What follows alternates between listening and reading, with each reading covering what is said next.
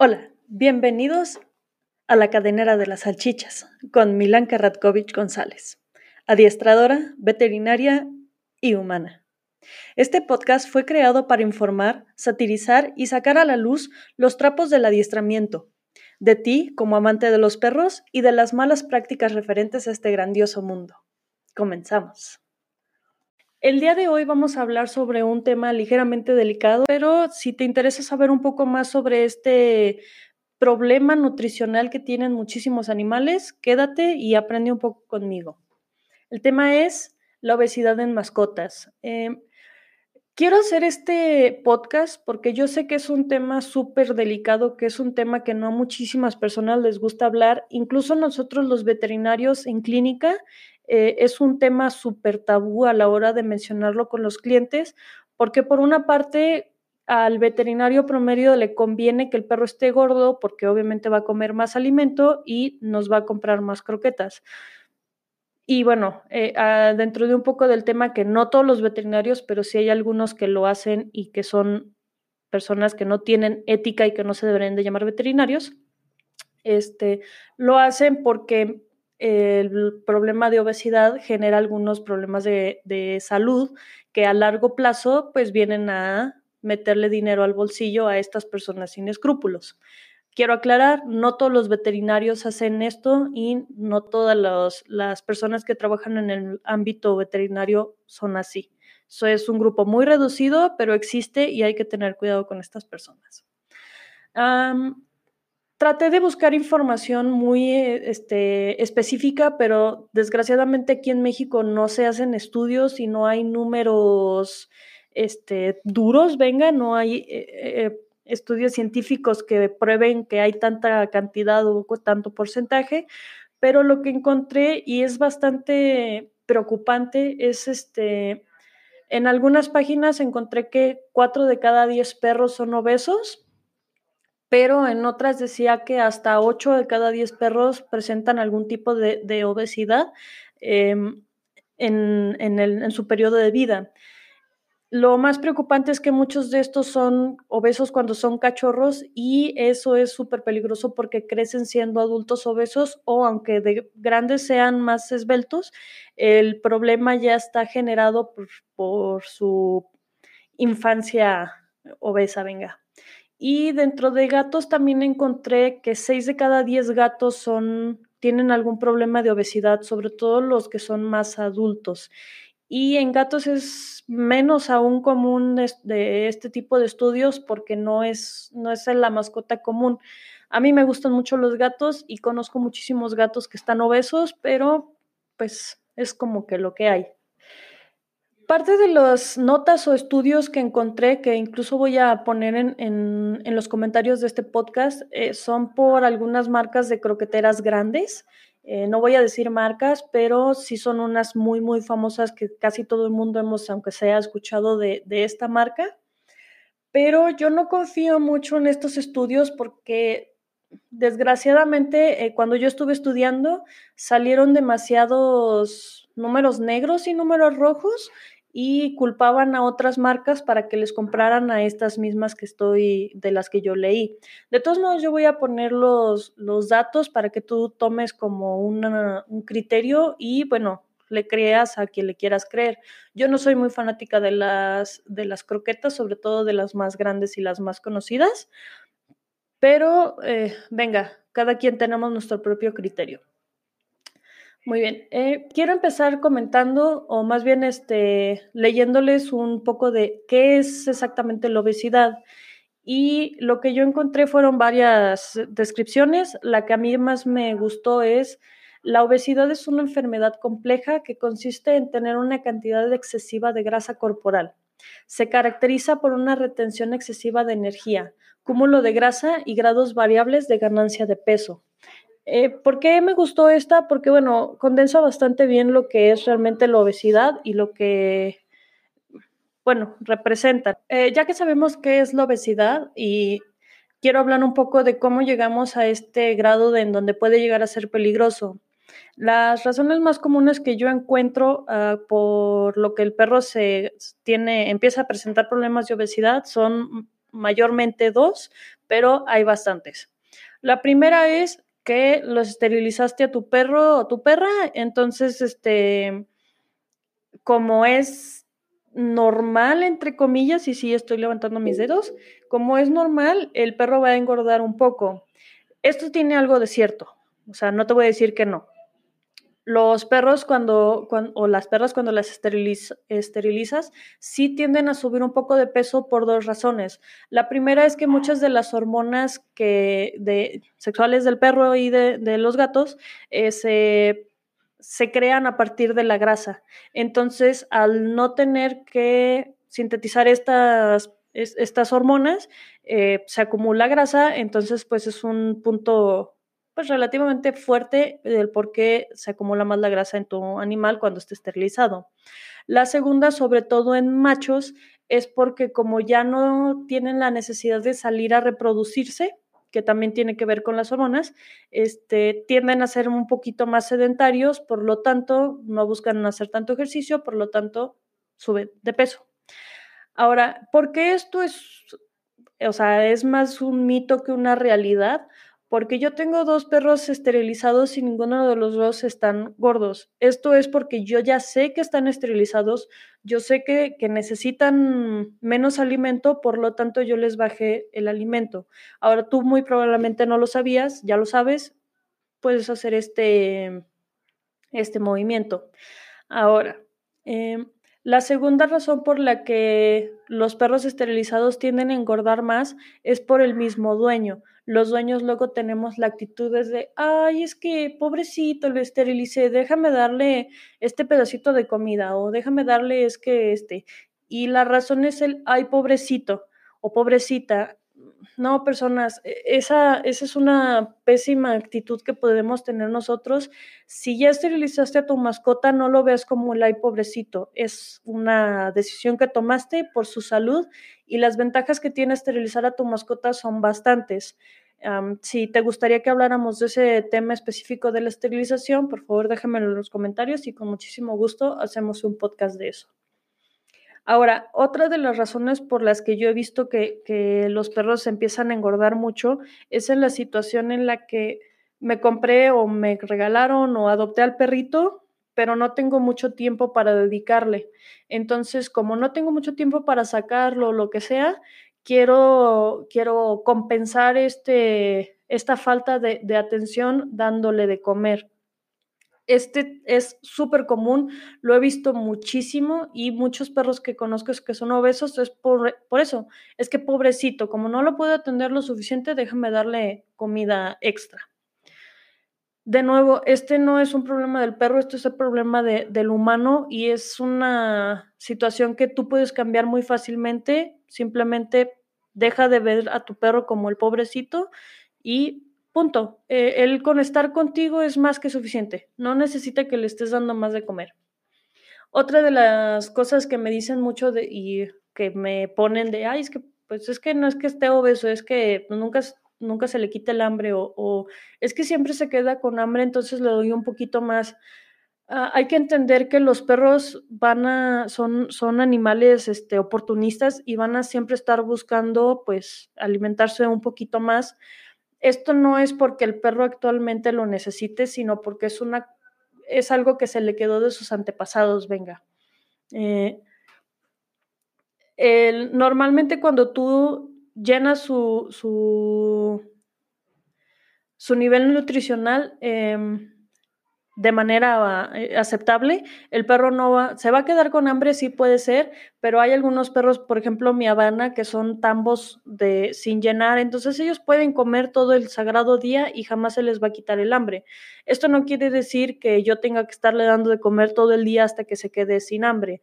No, señoras y señores, simplemente saber que tu perro necesita cierta cantidad de alimento para, para estar bien, para estar sano y todo lo demás es pura y exclusivamente extra. Es como nosotros, si, si yo sé que necesito una dieta de 2.000 calorías, bueno, 3.500 calorías para, para estar bien, para estar sano, para estar saludable, pero me pongo y me como, es que hay pobrecita de mí, me quedé con hambre, entonces me empaco mis papitas, me empaco mi fruta con chile, este, luego voy por un helado y todo esto, pues es es energía que no necesito y que se va a terminar acumulando en mi lonjita y luego por eso me estoy quejando de que, ay, es que de dónde me está saliendo mi lonja. Bueno, pues es que si sigo yo acumulando grasa que no necesito, pues de ahí va a salir.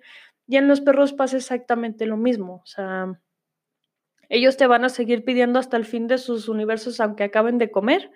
Y hay que aprender a aceptar que, que una cosa es llenarlos y otra cosa es estarles dando porque hay pobrecito se quedó con hambre. Bien, em, esas son algunas de las razones este, más comunes por las que yo veo obesidad canina. La última que voy a mencionar y puede ser una de las más este, pues, preocupantes y sobre todo más, este, ¿cómo se podría decir? Delicados es en el mundo de eh, la veterinaria. Muchas personas no saben cuánto alimento se le tiene que dar al perro. Eh, si tu perro hace mucho ejercicio, se le tiene que dar el 10% de su peso ideal, ideal, o sea, no el, el, que tú piensas que debe de pesar, sino el peso correcto de tu perro eh, al día. Si tu perro no hace mucho ejercicio, normalmente se le tiene que dar un 4%, un 5 cuando mucho. Este, si tu perro no hace nada de ejercicio, puedes hasta darle el 2% de su, de su peso vivo y no hay ningún problema. Esto lo sacas fácilmente con una regla de 3 y no necesitas como mayor este... De todos modos, yo te, en los comentarios te dejo un, una guía de aproximadamente cuánto debe de comer tu perro al día. Bien, ya sabiendo esto de las porciones y todo, muchos veterinarios te van a vender la, o personas que trabajan en el medio de la alimentación canina, o sea, que te venden croquetas, te van a vender la idea de que el perro tiene que verse gordito para estar sano. Y también te van a vender la idea de que hay que darle lo que dice el empaque de la croqueta. Y esto no necesariamente es cierto porque pues las croquetas al fin y al cabo es un, es un producto y es un mercado y es este un negocio. Entonces, a las personas que venden las croquetas les conviene que tu perro coma más, porque mientras más coma, más rápido se te acaba a ti el costal y más rápido tienes que comprar más comida. Esto se vuelve un círculo vicioso porque pues claro que tú le vas a dar más de lo que tu perro necesita, tu perro va a empezar a comer más, se va a estar más gordito y va a necesitar más energía, entonces tú le vas a dar más y bueno, el círculo se repite y se repite y se repite. Yo por eso no estoy tan de acuerdo en las croquetas y cada que me preguntan es que en, el, en la bolsa dice que le tengo que dar tanto. Bueno, ¿realmente tu perro lo está necesitando? Muchas veces la respuesta es no. Yo lo que te sugiero es que si tú le das croquetas a tu perro, no le des lo que le dé, lo que te dice la bolsa. Tú velo. Tu perro tiene que, te voy a dejar también las fotos en la parte de abajo, pero tu perro tiene que estar en una categoría, si mal no recuerdo, 3. Eh, si tú tomas, si tú agarras a tu perro y lo empiezas a palpar de, de la cabeza hacia atrás, eh, tú tienes que sentir bien sin necesidad de mucha presión tienes que sentir sus costillas. Esto no quiere decir que tienes que sentir las costillas, sino tienes que más o menos saber en dónde están. Tienes que poder identificar en dónde terminan las costillas y dónde empieza la panza de tu perro o la zona lumbar, como lo quieras este, ver. Y de la zona lumbar tiene que haber un, un ancho que ya serían las pompis de tu perro. Visto desde arriba se tiene que ver como un, este, como un, ¿cómo se llaman? Un, o sea, tiene que estar bien definido dónde terminan costillas, dónde empieza el lomo de tu perro y dónde termina el lomo de tu perro. Este es la, la, lo ideal dentro de, de la veterinaria. Ahora sí hay ciertas razas que es un poco más complicado ver esto, por ejemplo los labradores, porque los labradores o los perros muy peludos, pues obviamente el pelo te va a impedir el, la vista, pero tú palpándolo puedes pues saber si sí o si no está muy gordito. Si tu perro tú le pasas las manos y no sientes las costillas, no sientes ni siquiera lo que debería de ser su costilla, bueno, ahí ya tenemos un problema. Por otro lado, si tu perro es un montón de pelo, cuando tú lo estás bañando te puedes dar cuenta qué tan, qué tan gordo o qué tan flaco está, pues porque lo vas a mojar y el pelo se va a pegar al, al, cuerpo. Este, esto es importante porque muchísimas personas piensan que un perro gordito es un perro feliz o que ciertas razas tienen que ser obesas porque así se ven más bonitas. Y algunas de estas razas pudieran ser, por ejemplo, el labrador, los pugs, he visto muchos malteses, los corgis, los dálmatas, entre otras razas que en este momento no se me ocurren, tienden a, pensar que tienen que estar gordos, porque si no están gordos no están sanos. Y la realidad es que no, señoras y señores. Em, estas razas tienen que ser atléticas y tienen que verse anchos, pero nunca gordos. Ah, también los pitbulls tienden a ponerlos muy, muy obesos. Bien, ya te dije muchas de las cosas que yo pienso, pero aquí yo te y me puse a investigar cuáles son las principales enfermedades que puede llegar a tener tu perro. Hay algunas que no se dan a corto plazo, pero hay otras que sí se dan a corto plazo. Eh, al igual que los humanos, eh, mientras más obeso tú estés, más probabilidades tienes de que te dé algunas enfermedades.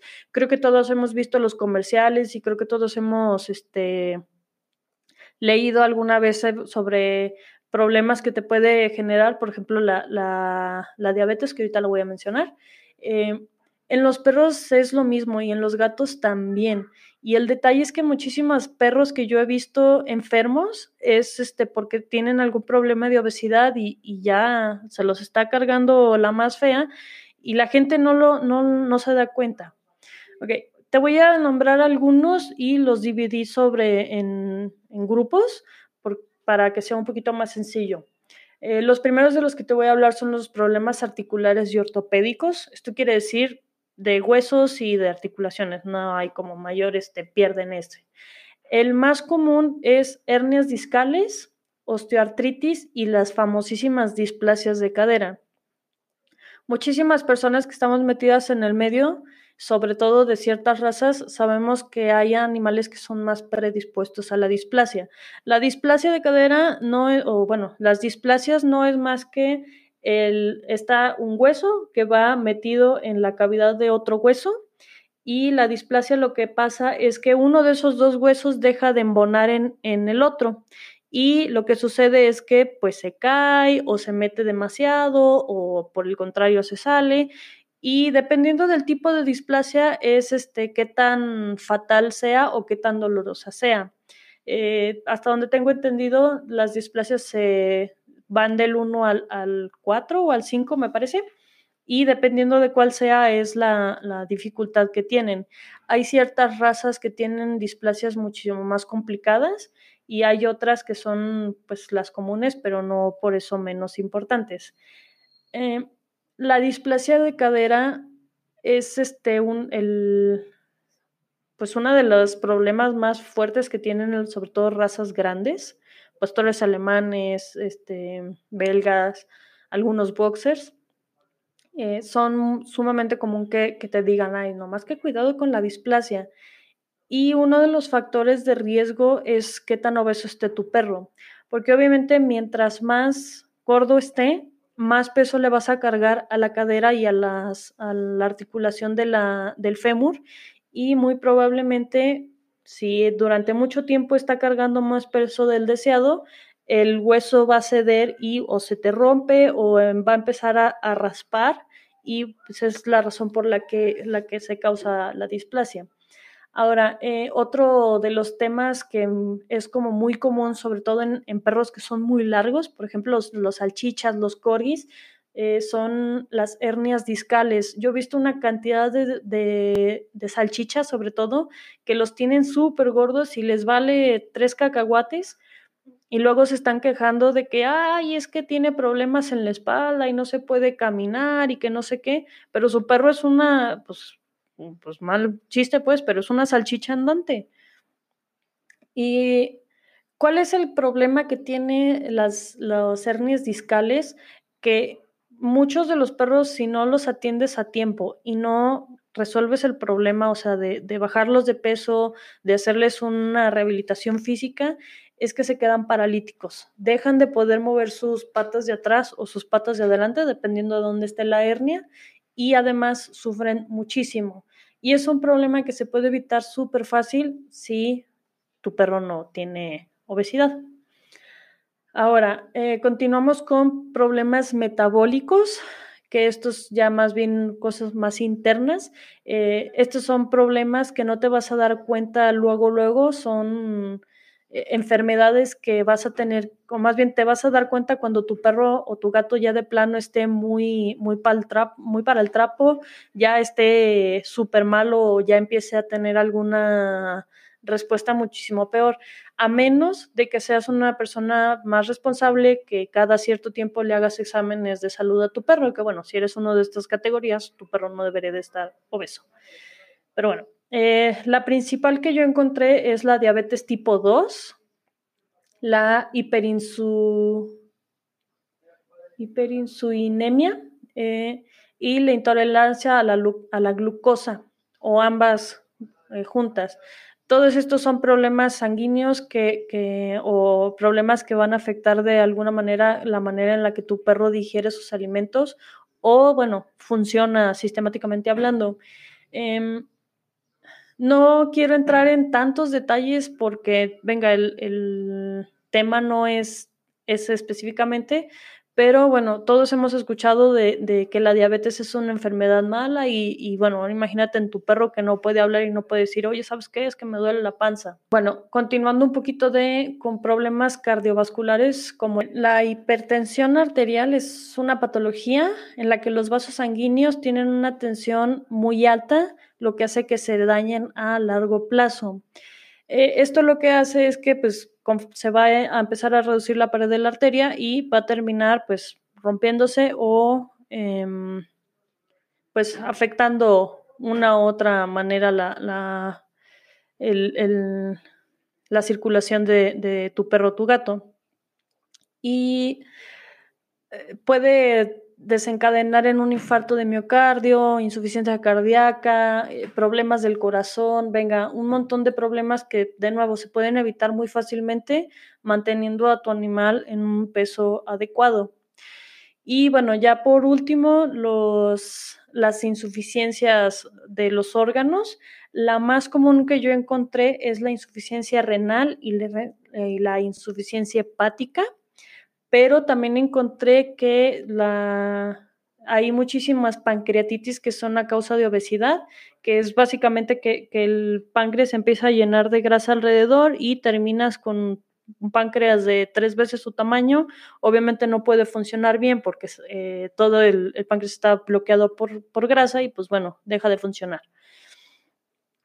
Y Curiosamente también encontré que mientras más gordo está tu animal, más probabilidades tiene de generar piedras en la vejiga y, o en el riñón. Y esto es pues bastante común en, en, clínica de, pequeñas especies. Pues creo que todos hemos visto, hemos conocido al menos un perro que, ay, es que tiene piedras en, el, en, en la vejiga o tiene piedras en el, en el riñón. Entonces es como, como venga, si te pones a pensarlo es bastante lógico, pues a mayor grasa menos funcionamiento tienen los, los órganos. Em, ahora, también encontré, y esto se me hizo muy curioso a la hora de que lo investigué, que también hay muchas dermatopatías. ¿Qué es esto? Enfermedades en la piel que se dan por problemas de, obesidad. Y esto tiene que ver porque hay mucho, las, la, las glándulas sebáceas que tienen los perros en la piel, o sea, los perros no sudan, pero sí tienen unas glándulas que tienen grasita que lo que hacen es que la expulsan para proteger la piel del perro, no el pelo, la piel.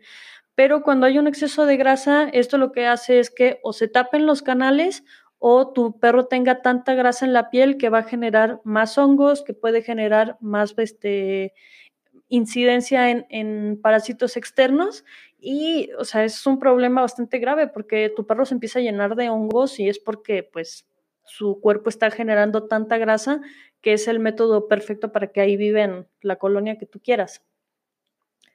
Em, otras incidencias que encontré, pero estas ya no tan marcadas, es este que aumenta los cáncer en vejiga y los tumores mamarios en perras Y bueno, tiene bastante lógica. Si tu perro está bastante obeso y no le empiezan a funcionar bien los órganos como deberían, pues el cáncer es el mal funcionamiento de, del cuerpo y de las células. Entonces tiene bastante sentido. O sea, bueno, a mí se me hace bastante sentido el, que para perros con problemas de obesidad tengan una incidencia alta de, cáncer. Em, bueno, ya terminamos un poquito con los temas escabrosos. Eh, quiero, con este podcast, ¿qué es lo que realmente quiero? Quiero que tú, persona, dueño de perro, que lo amas y lo adoras, o dueño de gato que amas y adoras a tu gato, te empiezas a preocupar un poco más por la salud de tu, de tu perro, de tu gato.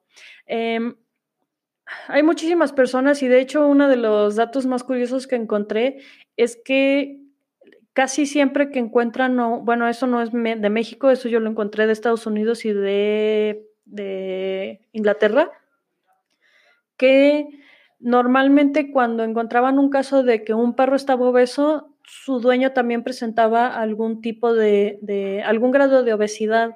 Entonces es algo como, pues, suena lógico, ¿no? O sea, si yo soy una persona que no me cuido, pues no voy a cuidar a mi perro. Pero aquí la otra situación que yo te quiero poner en, que te quiero voltear la, la moneda es, pues no, porque tú tomas tus decisiones para ti, pero también puedes tomarlas, más bien debes de tomarlas de tu perro y tienes que pensar por la salud de tu perro. Bueno, si tú no te quieres cuidar, está chingón, pero no por eso te tienes que fregar la vida que tienes enfrente, y menos si es a tu perro y tu gato, que es bastante sencillo de, de, de controlar.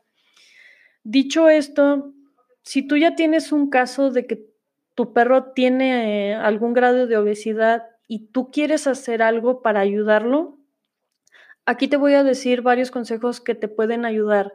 Y no estoy hablando al aire, son consejos que yo seguí con uno de mis perros cuando le diagnosticaron displasia de cadera leve. Eh, yo me preocupé muchísimo. Yo sé que es un perro que, que era predispuesto a la displasia e inmediatamente me puse las pilas y se bajó de peso y a los seis meses que fuimos a hacerle otra vez los estudios, gracias a la baja de peso, eh, la displasia no empeoró y bueno, ya es un perro que, se mueve y sigue siendo eh, un perro común y corriente, este, gracias a las medidas que tomé. Lo primero y lo más fácil es bajarle la comida. Eh, tu perro se va a quedar con hambre, sí, muy probablemente. Te va a mirar con esos ojos suplicantes de por favor, dame un poquito más, pero es la manera más rápida en la que tú puedes ayudarlo a bajar de peso. Ahora, otra manera que yo empecé a hacer mucho con, con, mis perros es que usé su comida para entrenarle cosas. No necesitas entrenarle algo demasiado rimbombante, ni que sea el profesional de, de, agilidad, ni hacer un deporte canino de alto rendimiento. Subir y bajar las escaleras es una excelente manera para que tu perro baje de peso por su comida. Eh, sentados y echados por, su, por sus croquetas este, mm, eh, caminar en el patio.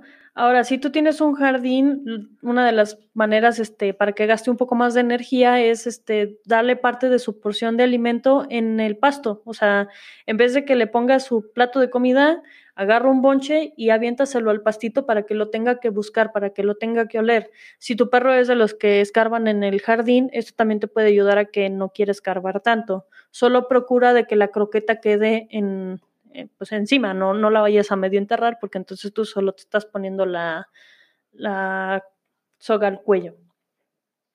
Ahora, otra de las maneras fáciles de bajar de peso a tu perro es enseñarle a que vaya por cosas, o sea, que te traiga un objeto a cambio de su comida. Si tú tienes un perro que ya lo hace naturalmente, bueno, inclúyalo en su rutina diaria.